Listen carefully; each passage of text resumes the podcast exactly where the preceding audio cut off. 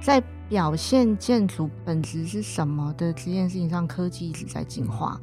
那我们怎么跑在这件事情上面，而不是去做一些电脑就可以完成的，或者是说它也许是你经过一系列的 training 你就可以完成的这样的任务。嗯，我觉得这比较是现代建筑里面要学生理解到还要养成的技能。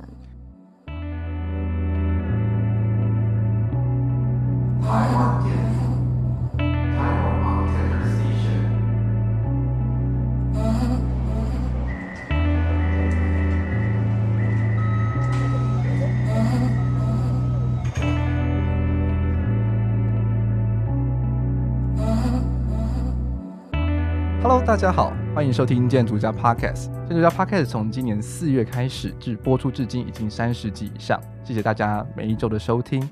我相信你会收听这个频道，应该是十足的热爱建筑、景观跟都市的议题。悄悄的，本节目也迈入了第三季的第一集。听到这一集很不一样的开头，聪明的你应该知道这是一个全新的单元。为了让大家收听到更高品质的内容，在未来的每一个月，我们都会与台湾建筑报道杂志社共同制播一集内容。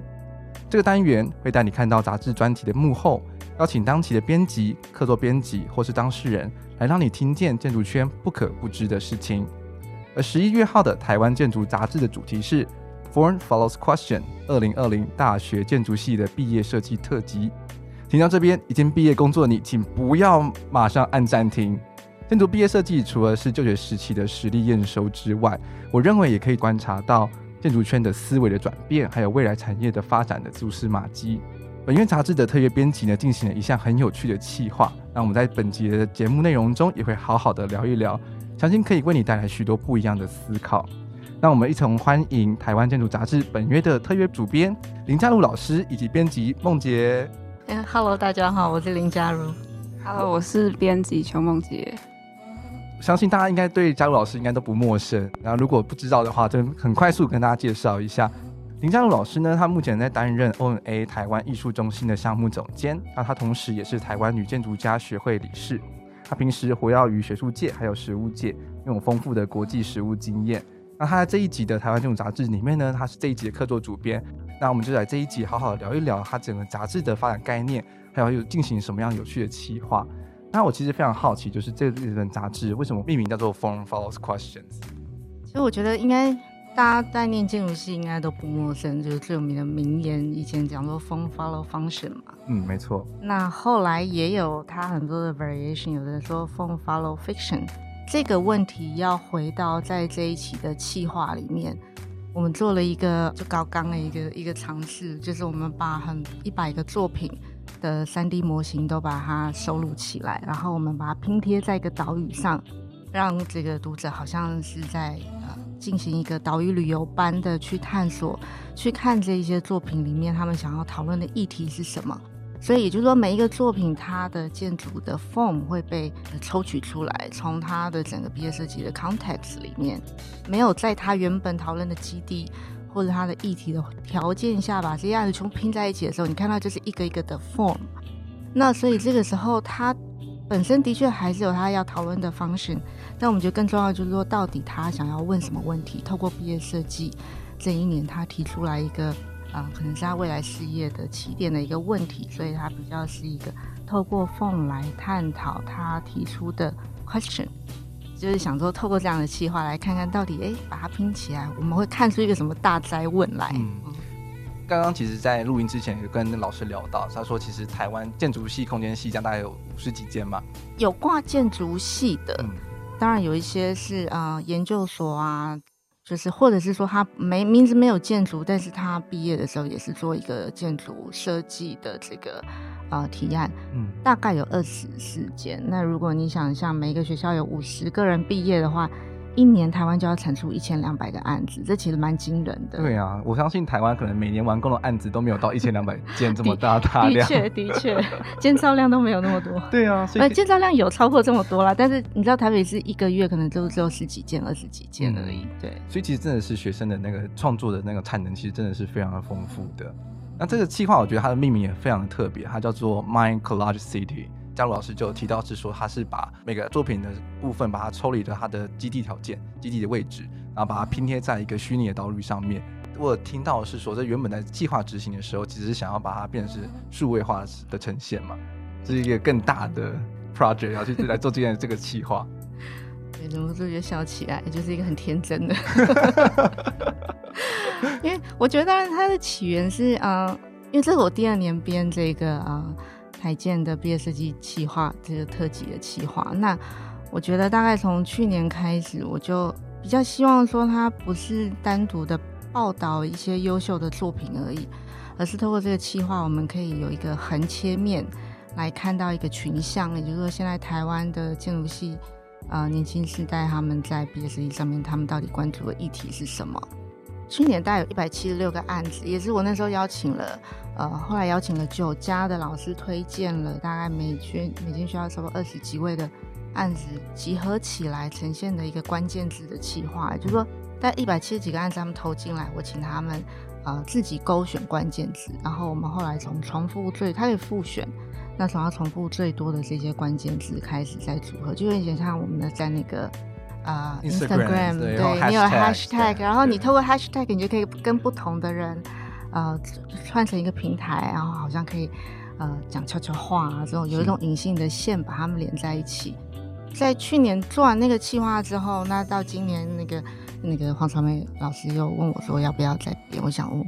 哇，好像不能，要想一个新的，对，想一个新的这个啊、呃，就是串起来的方式。那刚好也是，我觉得今年很特别，因为疫情嘛。然后像我呃去了几家学校评图，那我觉得我印象最深的其实就是呃中原，因为中原的毕业设计今年是完全没有模型，啊、全部全部线上，全部都是线上拼图，所以每个学生都基本上基本上都是做三 D 模型，嗯，来呈现它的概念啊。嗯、那我就在想，哎，会不会今年这样的状况下？就很多学生，因为你也不确定到底能不能平图，会用什么样的形式，所以也许就很多人其实都做了 3D 模型。嗯，那我大概问了一下，因为我自己在丹阳教书，我大概问了一下学生，就我看到几乎都有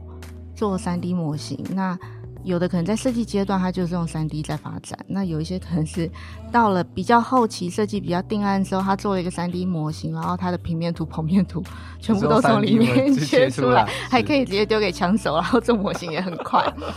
那是还有不同的原因，就是好像现在是一个大的趋势，学生就会最后都会有三 D 模型，可能要 collage 啊什么都都就是做效果图都比较方便。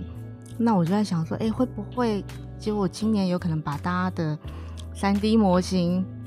我我一开始对，然后我一开始还在想说，再疯狂一点，就是会不会像 Google 的表单有没有？就是你给他一个 base，然后每个人自己进去登录之后，哦，我选择我的案子要降落在哪里？哪里东 地块，对对对对对，地上面。所以本来一开始就想的就。就觉得，哎、欸，如果有这样的技术，就 Google 都可以编辑 Word，我们不能编辑三 D 档嘛？嗯，那当然就是这个，就基本上在现在的技术来讲，好像还没有到那个等级啊。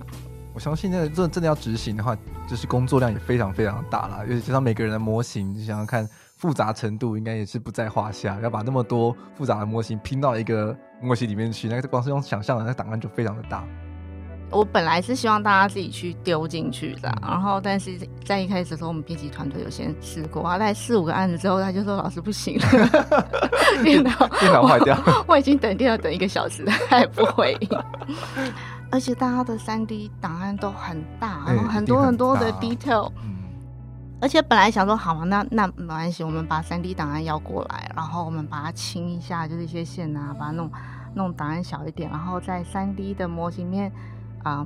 拼起来之后，哎、欸，搞不好我们就提供一个 QR code，嗯，然后你扫进去之后，你就可以好像像 VR 这样进去里面看。嗯、后来发现这现在买是包扣的，想的太天真了。对，就是你基本上没有这样一个电脑可以 handle 这种事情。事情，然后到最后就变成你看到那个最土制的方式，就是我们先把大家的模型先印，就是。Print 它的 perspective，嗯，一个四十五度的透视角，然后把那个形状剪剪下来之后，再用纸把它贴到纸上面去。嗯、对，可是就它就是一个未完成的状态。然后我后来觉得那也蛮好的。其实我觉得这个操作其实还蛮童趣的，就有点像是我们小时候的时候，其实都会去买很多杂志的那一页，把它撕下来，然后自己就是慢慢的拼贴的方式，去拼出自己可能梦想的家园啊，或者是一些呃奇特的动物园啊之类的这样子的场景。其实我觉得这样也是一个很很有趣的操作。那我就有点好奇，说在会诊这一百多位同学作品的时候，有没有发生什么很有趣的事情？因为我相信大家主题都非常的 variation，非常的多元。其实我相信整理起来其实也是很头疼的事情吧。对，因为我觉得，当然我还是要感谢我，我其实是找了我的两个学生，他们都是今年毕业的，一个叫李念，一个叫罗国硕。那我那时候就说，哎，我要做这件事情，好像很有趣，你们要不要一起来？这样，所以后来是他们两个其实才是真正在执行这些编辑企划，譬如说要这些作品啊，然后还有整理这些三 D 档案。我觉得在过程当中啊、我觉得比较有趣的是说。因为他开始会归类归档，就是什么样的案子，好像我们当当时的分类是先以这个啊，食衣住行娱乐，就你到一个城市去，你通常都要先看，哎，这城市地标是哪？我要去逛哪里呀、然后还有什么？我生病要去哪里看医生啊？我住宅在哪里？这样，所以大概就是用一个城市构成的这些基本的元素来做，请学生填分类，说他觉得他案子比较像哪一类的。但是在把这些案子整理到那个页面上之后啊，我们把它拼开来看的时候，就觉得好像有一种规律。譬如说，像讲自然的那几个案子，就就很有机，就是线都歪歪的，然后都一条，就你有有点看不太出来它到底从哪里开始，从哪里结束这样。那地标就是一颗很大啊，所以某个程度上面，这些案子在它呈现的 form。好像也跟一种就是现实上面会出现的一种，就同一个类型的它的案子，它好像就会呈现有点类似的 scale，嗯，或者是这种它的形的这种对话的关系，就这里面一定有这种疏漏部分。比如有的学生会觉得说，哎，我怎么被分类到这里来了？或者他觉得他比较像那里。那我觉得在过程中，它就是很多的随机跟 这个意外，然后最后拼完，我们说，嗯，我们觉得这样可以，也可以，看起来有像旅游书，好像大家会想要去玩一玩，可以也可以了这样，然后就停了。这么多件作品之后，是不是有呈现出这台湾建筑教育的什么样的未来的方向？其实我觉得今年的计划，我觉得以方向来讲，就是你真的要知道大家在想什么，你还是要去细读。每个案子底下的那个小标语，嗯，跟他们的介绍。嗯、但是如果说真的以方向来讲，我觉得去年那一集可能更更直接一点，嗯、因为去年那一集的是用关键字是来做分类，所以在去年的关键字里面，你就会发现它有很多比较意外的，就是说，因为我们大概提供了九十个关键字给学生选，有一些是看起来有点类似的。那譬如说啊，可能有七个人选了生跟死。嗯，可是没有人选墓园哦，OK。然后啊、呃，或者说有人选生态，但是他们都没有人选植物。那也就是说，你就开始在想象说，到底这些学生他在选关键字的时候，有一个倾向，就是他们会希望选选择关键字是比较抽象的，嗯，比较概念性的，而不是那么实际的。比如墓园就很实际，它就是一个 program。他的确在在讲个生跟死，可他们会觉得他不一定要用墓园来谈这个议题。嗯，那他要谈生态，他也不一定要透过植物来谈。嗯，然后所以在这个去年，比如最热门的像是是这个啊、呃、感知啊、时间、意识、情绪、经验，其实都是比较是那种感性，然后比较抽象的概念去操作这个毕业设计。对，那我觉得它其实是一个趋势，也就是说，我当时为什么想要做这个切片，是因为我觉得。当然，在这几年吧，我都不时不时有时候会看到有人在呃脸书上啊，或是一些建筑圈的朋友会说，我们都不晓得现在建筑系也是在干嘛，对做了一大堆题目啊，都看不懂，到底是在做什么 program 也讲不清，也不讲清楚这样、嗯、之类的。那我其实觉得这是一个有一点可惜的评断，嗯，就是说，因为我认为。你过了毕业二十年的人，你看不懂现在的毕业设计是当然的，因为时代一直在改变。是，除了这些学生的主题从一种比较抽象性的的这个方式去切入，他可能跟二十年前我们差不多。那时候在我自己在做毕业设计的时候，其实有也有很多人，他的题目就是什么什么图书馆是，然后什么什么啊、嗯、办公大楼啊，或者是市区里民中心这样。嗯、那他当时有他的训练的目的跟他的 scope，就是说你毕业之后，你理论上就要能够进到建筑师事务所，嗯，然后你要能够画一套图，然后结构观念啊这些所有的空间配置啊，到整个这个。它是一个专业性的人才的养成的方式。嗯、那但是到了现在，你看才过了二十年，就是现在大家会用这一些比较嗯比较抽象、比较哲学性的事情，等于说那个它的概念是主，那 program 是辅。嗯，他要谈时间，他可能用旅馆来谈他的时间。嗯、那所以说，我觉得它基本上是一个时代的演变，也就是说。现在的建筑的技能，其实说实话，学校也教不完，嗯，太多了。那我们未来出去，就说以前你需要养成的这些画设计、图画、detail 的这些技能啊，或者是，那你现在像有病，然后你未来可能整个设计都在电脑里面完成，你也不需要 Photoshop 之类，就是说在表现建筑本质是什么的这件事情上，科技一直在进化。那我们怎么跑在这件事情上面，而不是去做一些电脑就可以完成的，或者是说它也许是你经过一系列的 training 你就可以完成的这样的任务？嗯，我觉得这比较是现代建筑里面要学生理解到还要养成的技能。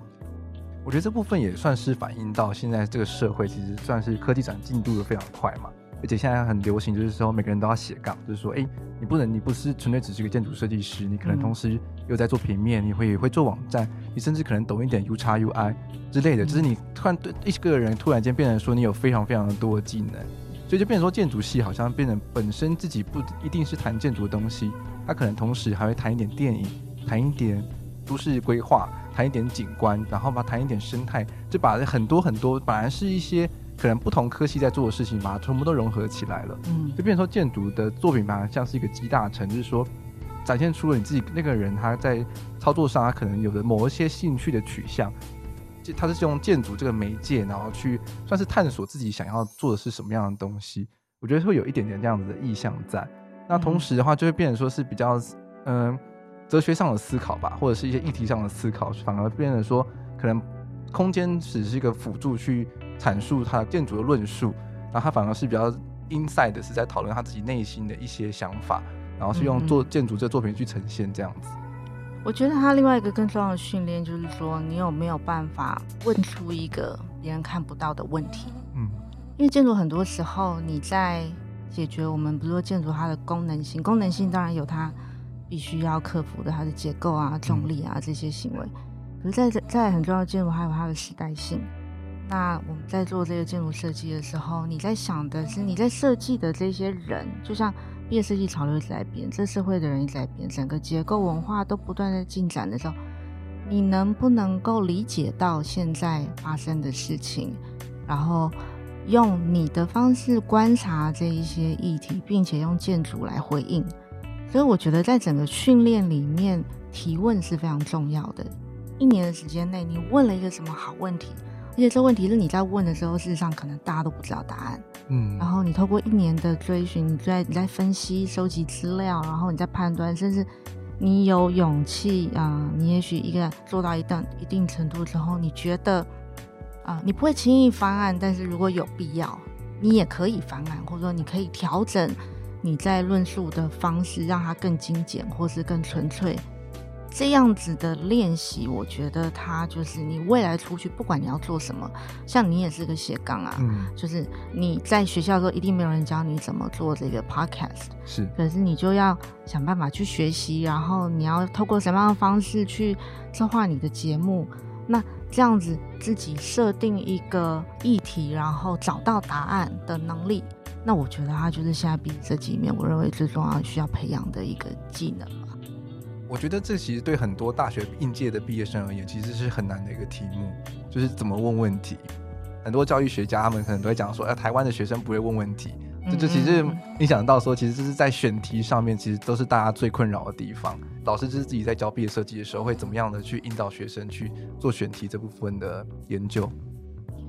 通常像淡江的系统是。学生他在大五的暑假的时候，他自己就要先想好他想要做什么样的议题，然后他带着他的议题去找老师，看谁哪一个老师愿意带他这样。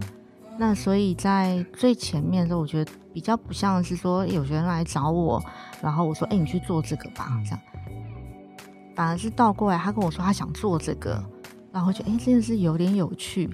我也不太晓得他会变成什么样。嗯、那他如果能够提出他的问题，跟他想要切入的方式还没有答案，但他说我想要用这样的方式去讨论这样议题，我觉得这件事好听起来超级有趣的。那我就好，那我就带你。嗯、然后在过程当中，比较像是一个去 question 他，比如说他他今天说他研究了什么东西。然后回来告诉我一个答案，说：“哦，我终于知道了这件事情会这样这样这样，是因为那样那样。”那我就说：“哎，你确定吗？那如果你用这样的方式想的话，那你的好像就不成立。想想，我、哦、好像也是。”所以他就来，就是很像那个打桌球，球来然后打回去，嗯、有时候可能乱打，有时候乱飞啊，跳到桌下，他就想办法去接。那那过程当中，他还是必须要有一个他的自自主性，就是说，那他到底想要。真正想要抓的那个主轴是什么？那再慢慢帮他熟练。所以我想，毕业设计里面，就每一个每一个人他做出来的这个作品一定都会不一样。如果你在过程当中是很诚心的提问，然后并且透过你自己的力量去找资料的话，我觉得他不可能会产生出一样的作品。是。我觉得一一部分其实也是反映到每个人他可能就是你是一个比较偏感性的人，或者是你是一个比较理性的人。因为像我自己本身就是一个比较理性的人，所以我一开始在做毕业设计的时候，我很想要去讨论一些很抽象、感性的题目。可是我发现我完全没办法掌控，就是它整个是一个很失控的状态，就是老师也不知道我到底想做什么，然后我也没办法很明确的说明出来我到底想要呈现出什么样的问题。所以这也是就是在整个一年的过程之中，其实会变成说。反反复复，然后就是一一不停撞墙，然后自我懊悔的那个就是阶段这样子。其实，诶，我刚刚想到说，这老师刚刚提到说用打桌球这件事情来比喻，其实我觉得也蛮好的，因为毕竟这个题目是两方都不知道他未来会走到什么方向去。因为毕竟主控权是在学生的身上，那老师的话其实是辅助你来做这些提问，那他有时候可能也不是很清楚到底想往哪边走，那他只是就是想到一些回答，然后就回答你。都有时候我们自己学生在私下讨论的时候，就是说。老师问那个问题，我根本就不知道他是什么意思，怎么办？就拼图的时候也会发生这种事情，然后就是因为四五个评图老师，然后都对你的题目或者你作品提出疑问嘛，然后就拼图完之后，然后就开始说，所以刚刚那到底发生什么事情？这种怀疑人生的状态。但我觉得如果有这样，应该是个好事啊。就如果你拼图完的时候。你发现有四个老师，然后四个老师都超级热切的要告诉你，他觉得你的案子应该是怎么样，但是方向都不太一样的时候，我觉得这时候你应该要骄傲，嗯，表示你的问题激发出了很多不同的想象。那当然，这些老师给你意见，我想现在的其实老师也知道，说他给你意见有点像是，就你就是一个人对四个人在打桌球，是，那你接到哪一颗球，那个就是缘分嘛，那。那你有可能会有时候回去想一想，说，嗯，我好像本来是想这样做，可是那个老师那样讲，我觉得那样也好有趣哦。嗯，那我觉得就去试试看啊。我觉得毕业设计大概就绝对不会说你一个人坐在你的房小屋里面想一年，然后想出一个很棒的方案。它基本上就是在不断的讨论、脑力激荡，然后误读。我觉得我很常会。看到那种就是在拼图的时候啊，学生讲了一个他想要做的事情，然后老师可能回答他之后，我就觉得，哎、欸，学生刚讲好像不是这个意思，可是老师觉得他是这个意思，然后 老师就跟着就回应下去了。那、嗯、我就觉得这样蛮好的。部分也是在训训练学生自己本身的思辨能力嘛，就是你到底有没有办法够坚定的去做你想要做的题目，还是说你是被牵着鼻子走，然后就哎。欸就走就走歪了，这样。对对对，你就会发现，你可能被牵了鼻子走几次之后，你有时候会说，哎，我先跟 A 老师走。嗯。结果下一次评图的时候，A 老师又把你臭骂一顿，然后你就想啊，不是你上次叫我这样改的。是的，是。所以你最后就会发现，你还是要靠自己。这部分也真的是是在做毕业设计的时候重要要培养的能力。就除了说你，就是你的图面一定要画的正确，你模型要做之外，其实你本身自己的思考其实也是很重要的一个部分。我有点好奇，是说，就是在你这样观察之后，从去年那一本第四代的建筑力就有一个古今对照嘛，就是现代大家在做的作品，然后跟早期老老师们做的作品，比如说就稍收收录了龚书章老师、郭旭元老师他们的作品。相比起来的话，现在的学生在建筑毕业的的技能上面会需要具备什么样的，嗯，算是叫自我充实的能力？其实我觉得像去年编的那一集啊，它的确就是有两个大的主轴。刚刚讲了一个横向的切片，然后透过关键字来看，大概一百七十几个案子，它共同的这个世代关注的议题，或者是它会切入毕业设计的一个呃这个起点。那但是另外一个很重要的轴线其实是纵轴线，就是从时间轴来切下来。以现在的人会觉得，哦，以前的毕业设计好无聊。比较早毕业的人会觉得现在学生都不知道在干嘛。那你如果这一条线切下去，你会看到什么？所以我那时候其实是从我自己当做一个主轴来切，因为龚书章老师其实是我毕业设计的指导老师。那再来他的毕业设计指导老师是张苏老师。对，然后张苏老师那时候带了龚书章跟郭旭元，然后还有像那个啊、呃、林有涵那时候是好像大二的时候给张苏老师带的，他们都是东海。然后另外一个是，呃，那时候也有收录，呃，周淑贤老师的毕业设计。那他是小我两年，然后也是给龚庄老师带到。所以我我其实本来是想要把张树老师的作品 一起收进来，因为我觉得这样可以一次跨好几代这样。然后但是张树老师就非常客气的拒绝了我。然后他那时候我们办了一个座谈会，他就分享他当年在东海带的这些学生的毕业设计作品，就看他们图画的真的超美。你就觉得哇，那个年代的学校，它很多都是手画的，哦，或者它图，嗯、那个图一贴出来，你就觉得那就是一个艺术品。它的线条粗细控制密度，嗯、就是有点讲实在话，我觉得现在很多学生 Rhino 切出来切出来的图，跟那个图放在一起，你你真的是不能比，因为那个图它每一条线都是有它的思考在里面。是我那个年代大概在交替，就是可能有些人用电脑画，有些人用手绘。可是，在龚老师他们那个年代都是手绘，所以你画那条线下去，你要想清楚，要不然你他们都是用什么针笔之类的，对，一画下去你要改的话是改不了的，你就整张图要重画了。对对对对对，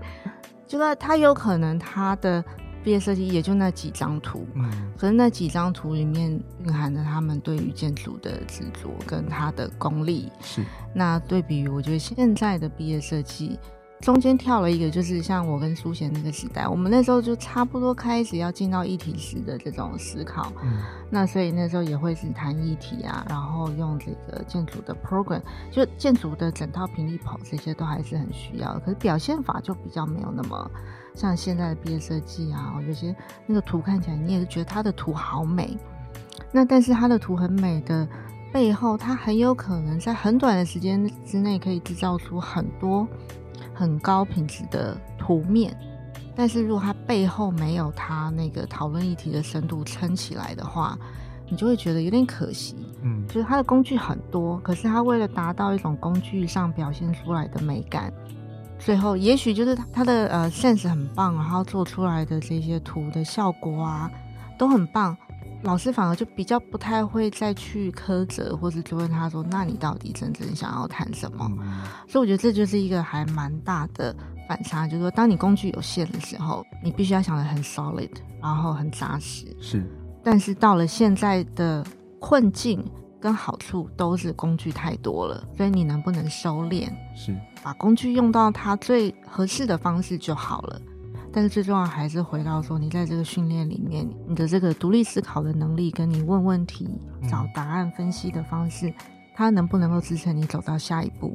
大家基本上都是 PS 神手、AI 神手、Rhino 神手，你基本上你要做什么很酷的东西、很炫的东西，其实一定都可以做得出来。但是是说，那你这样很酷很炫的图的背后，到底想要讲什么样的故事，其实才会是呃，可能老师们他们在提问上面的时候，其实反而会。真切想要知道的东西，那也受到疫情的影响，我们的拼图方式变得比较不一样。那变成说很多的，不管是像是 Team 团体，他们也变成是线上进行。然后原本很慎重的大拼图，然后原本是说，哎、欸，世界各地的可能这些学子们都可以齐聚到一堂，然后一起现场的就是那种很大声的质问啊，就是那种激发火花。今年就变成是可能是比较冷静的在线上的讨论方式进行。那你觉得像这样子受到疫情的影响，然后全部变成线上方式的时候，但老师跟学生的之间的互动会不会变得比较不一样？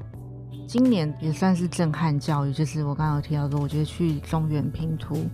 他们算是比较早就决定说今年全部都要线上拼图，因为他们好像有蛮多陆生回不来，嗯，那说这个为了公平起见，所以大家都不要做模型，就避免群聚。然后我觉得他整个在呃最后平图的这一个讨论上面呢、啊，我那天就一直在想很多事情，因为譬如说第一个像这样拼图方式，老师记忆力真的要很好，因为他 那个简报 简报过了就过了，对他简报讲了呃呃呃十五分钟好了，而且他讲到后面，我就哎呀前面是什么 program 来着？然后当然他们会印出来，你有一个这个小手册在旁边可以翻。嗯可是我觉得，他就对于我们一般在评图场合里面，他的图其实他讲的东西，你会发现，就是他都贴在他的大图里面，或者他做了一个模型，那他可能在讲什么空间的时候，你眼睛就瞄到那个模型上，哦，他在讲这个空间，嗯，然后甚至你有时候觉得他讲太慢了，你干脆就直接跑去看模型，是，因为模型有时候讲出来的话。比那个当事人用一个叙事性的方式讲还要清楚。嗯，那所以我觉得在正常的我们习惯的评图场合里面，就是学生讲学生的，然后他的作品里面他的图、他的模型也有他们自己在场上发言的分量。嗯，然后这个评图的老师对谈的方式，有可能是透过这些模型或图，而不是 follow 完全 follow 他的这个叙事性的。的方式，那我觉得它就会有很多很有趣的可能。但是，当它一旦变成线上拼图的时候，你就失去了这些工具，你就只能跟他硬碰硬，就是他全部讲完二十分钟，嗯、好，没有到二十分钟。但有时我都会觉得，感觉他们都会讲很久。虽然他事实上没有讲那么久，但因为我一直要记他刚刚讲了什么什么使用者，然后在什么基地在干嘛干嘛干嘛。然后那张过去就过去，然后你一天可能听了八个学生下来之后，就全部都混在一起。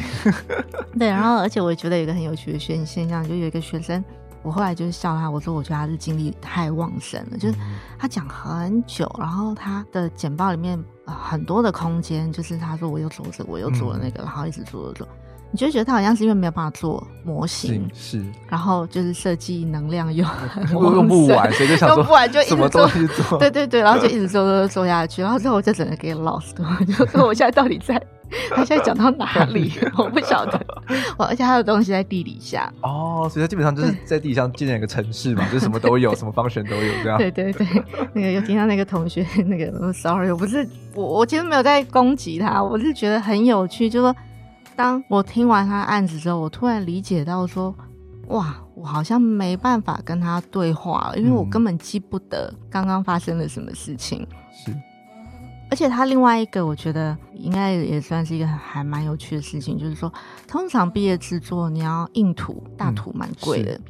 模型也很贵。是，然后你这些模型，你还要想你有几个枪手，你要 在多久的时间内要做出来，你要花多少钱？模型多大？你要放在哪里？然后到的现场被组合起来，嗯，所以还有很多的现实上的考量。所以你到最后，你大概会你要集中火力，就是你有这么多的资源，你要用这样的方式去呈现。可是当这些资源全部都没有了，你没有限制的，就是你不用请枪手，然后你没有这个经费的限制，然后全部都用线上的时候。他就进到他的小宇宙去，尽情的爆发。对对对，他在小宇宙里面喷发。但是我我我觉得这其实是一个非常有可能在未来会发生的事情。是，这个时候反而就是我刚刚在前面讲的，当你工具太多的时候，你怎么样回到那个最最根本的，就是你有没有办法用很简单的几句话，人家知道你要做什么事情？你要。丢出来的东西都是你为了要跟人家产生讨论的火花而释放出来的资讯，而不是说我这里有很多东西你来看，那你想讨论什么我就跟你讨论什么。然后我觉得那样就会有点可疑。但是如果你再回头来讲的话，其实建筑就是这样啊。我们所有我们到任何一个空间去，都是被喷发出来的 结果。那你要看这个大的空间哦，很凶，或是你要看这小小的 detail 没收好漏水。你本来就没有办法控制这个参观的人他怎么理解，你这栋建筑物，所以我觉得它就产生一个很有趣的大灾问，就说，哎，会不会现在这样的这种就是线上的毕业设计方式，反而更贴近我们一个建筑产生跟训练？就是为什么建筑产生要讲那么多话？建筑物你也没看，那个建筑师站在门口说：“哎，你好，欢迎光临，我的设计概念是什么？”对对对，然后请你要怎么怎么走。那所以就说，现实的是建筑没有这样。为什么我们的建筑训练或者毕业设计里面，我们会要求学生要有一套叙事的能力，然后要告诉你他的概念是什么？那我觉得，所以本质上就是我们基本上要切开毕业设计跟现实的建筑的产生里面，还有个非常大的差异性，就是说它是一个思想上的、能量上的一种训练，就是精神上面的训练。那当你这件事情能够对于这种建筑的这个核心价值的坚定的信仰之后，嗯、那你再去做那件喷发的那件事情的时候，它就比较容易不会。就是因为你喷发完之后，它就在那里，你知道吗？建筑物盖出来就就盖出来了，你也很难盖完之后觉得很糟糕，然后把它毁掉。然后所以，所以我觉得大概就是一种预先的一个练习吧。是，是因为其实，在后续真的在实务工作上的时候，你有很多公家单位的简报，所以通常，呃，我公司啊，因为公司是做规划的，所以我们简报的时候是不会带模型去的，我们就是一份 PPT。确实也是，就是在考验业主们的耳朵跟脑袋，就是十五分钟听完了之后，他们可以问什么问题出来。嗯，虽然说他们可能有三十天的时间可以准备，可以看我们的报告书，但是像是平图老师的话，基本上他们是当天才看到你的作品，然后又没有模型，又没有图面，就是十五分钟讲完的时候，其实真的是一个很大的考验呢。对对啊，而且陆陆续续其实也有听到很多，就是今年开始去。读国外研究所的朋友们，虽然说是读，嗯、但他们其实在台湾读国外研读，对，台湾读国外研究所，他们其实就变成说，他们设计课也变成是远端视讯的方式进行。嗯哼，所以其实我觉得这这是后疫情时代里面会受到很大的考验，就是说到怎么样的去讨论设计这个东西，就是到底设计只是看图就好，看模型呢，还是说就是老师跟学生之间的谈天这样子？那我也很好奇啊，所以你的朋友怎么说？他们觉得这样上课有效吗？其实这这这也蛮好笑，因为这我我有另外一个搭档，他叫做牛，他现在已经开始在读德国的理工大学他们学校。他说他们像开学至今就是都没有在讨论设计，都在讨论哲理。对，他们就在讨论一些就是学术论述这样子。然后他们说还有一堂课，我不知道为什么，就是他们老师在跟他们一起看三只小猪。设计课吗？设计课。所以老师也在发挥创意呀，对对对，要怎么挨过这个学期的时间？对，所以我就想说，哇，是这个设计课其实就变成说有更多更多很奇怪的发展，不是马上的进到一个空间讨论，而是反而是更多的对话的时间去，算是磨合彼此嘛。也不是很确定他到底这样的操作未来会往什么方向。其实对老师对学生而言，其实全部都是一个全新的尝试。但是我真的觉得还是有差，像嗯、呃，我这学期开始在交大上课，然后交大真的是有点远，所以我有时候跟学生讲说，那我们就一个礼拜上两两次课，一次上现场的，一次就有时候就线上这样。我觉得这样频率还好，也就是说你在现场讨论完之后，有些东西大家知道在讲什么，所以你下次上课在线上上的时候，那个效率是 OK 的。是，可是我觉得在。低年级来讲，就像我有朋友讲说，他们带那个一年级啊，然后那个时候中途有一段好像学校要求要线上上课，嗯、然后那真的是一个灾难，就是你在 透过镜头前面说，哎、欸，你那个图的那个老师，你说哪一个图这个吗？然后呢，那个那条线哪一条线这一条线吗？最后老师就精疲力尽的说，嗯，好，你做的还 OK 啦。就我觉得有时候设计是这样，就是你真的是两个人在一个空间，嗯，然后你可以直接面对面的直接拿起笔来画，说我在讲的是这件事，或者是你可以拿他的模型起来说我在讲的是这个空间。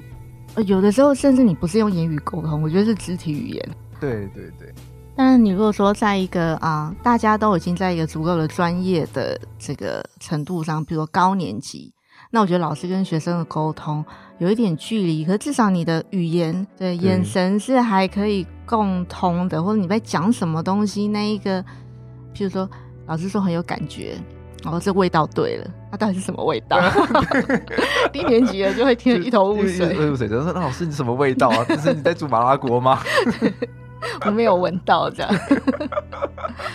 对，所以就是这件事情，我觉得疫情它是一个不是我们自愿的，但是它很快速的、没有预期的翻转了很多我们习以为常的教学的方式。是，那所以这件事情，我不觉得疫情过后我们就会马上回到原本的状况。就是到底有没有一些是在这个期间我们碰撞出来的一种可能性？它也许就把教育又带到另外一个方向去，也不一定。嗯说不定在未来之后，就变成每个人的三 D 模型都要建得很细的，每个人都要做可以 VR 眼镜或者 AR 眼镜可以看得到的东西。其实近几年有一些人的作品也会用这样的方式呈现，就是拼图的时候就给每个拼图老师一副那个 AR VR 的眼镜，然后就让你实境的方式带老师进去看他实际的空间。对对，有有，其实像这样子的研究也也是有学生，就是他本身就是在做这个。比较偏数位的，嗯，那那样子的发表，其实你不是平图，你就是他做出来，然后你戴着眼镜看，说，哦，好酷哦，这样很开心，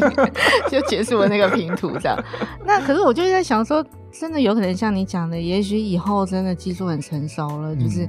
每个学生其实他毕业毕业设计，他全部都在虚拟世界都建好了，嗯、然后拼图的时候，老师戴眼镜进去走走十五分钟出来就过，嗯、不过，你也不用讲话，就你感觉好像你。你好像是真的进到一栋建筑物，它被盖出来了。那你进去，你感觉是什么就什么。搞不好作者还不被允许讲话哦，这样可能比较公平哦。对对对，就是就变成说，真的这是一个使用者体验的分享会这样子。对，然后如果 OK 的话，可能旁边那个出资方就直接在外面方案就买走就盖起来。Who knows？我觉得就是这个现在这个改变实在是太快了，这样、嗯、对对，所以真的真的很难讲说到底后疫情时代到底整个建筑系未来毕业设计的方向会怎么走。但是我觉得不变的其实就是老师在过程之中一直不断提到有这些很酷很炫的工具之后，你到底本身想要谈的、想要讨论的议题到底是什么？就是每一张图、每每个模型，或者是你做的每个动作的背后，其实都应该是有。你想要呈现的东西，你想要说的故事，你想要阐述的理念，而这才是建筑系在训练上其实很重要的一个部分。这集里面其实从去年的 Z 世代的建筑力开始谈起，然后到今年的 Foreign Follows Question 二零二零大学建筑系毕业设计特辑。虽然说两本都是在讨论就是建筑系毕业作品的一种算是总收录这种 collage 的呈现，但是是从一个很不一样的面向。从二零一九年的话是比较横横向纵向的方式去讨论说，诶，大家的使用的是什么样的概念，HSA 的方式呈现。到今年的话，反而是用一个像是旅游 map 的方式去呈现。那如果你对本节目讨论的议题有兴趣的话，其实非常建议可以购买本期的台湾建筑杂志。然后这个杂志的话，在博客来、成品跟各大的实体通路上面都可以买得到。那另外为了回馈听众呢，我们每个月呢也会准备两本的杂志来进行抽奖。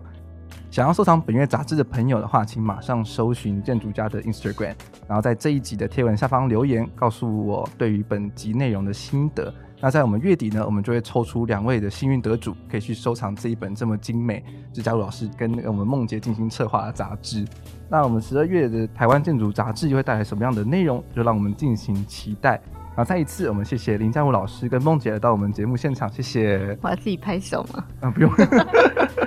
就说谢谢就可以了。好，谢谢。好的，拜拜。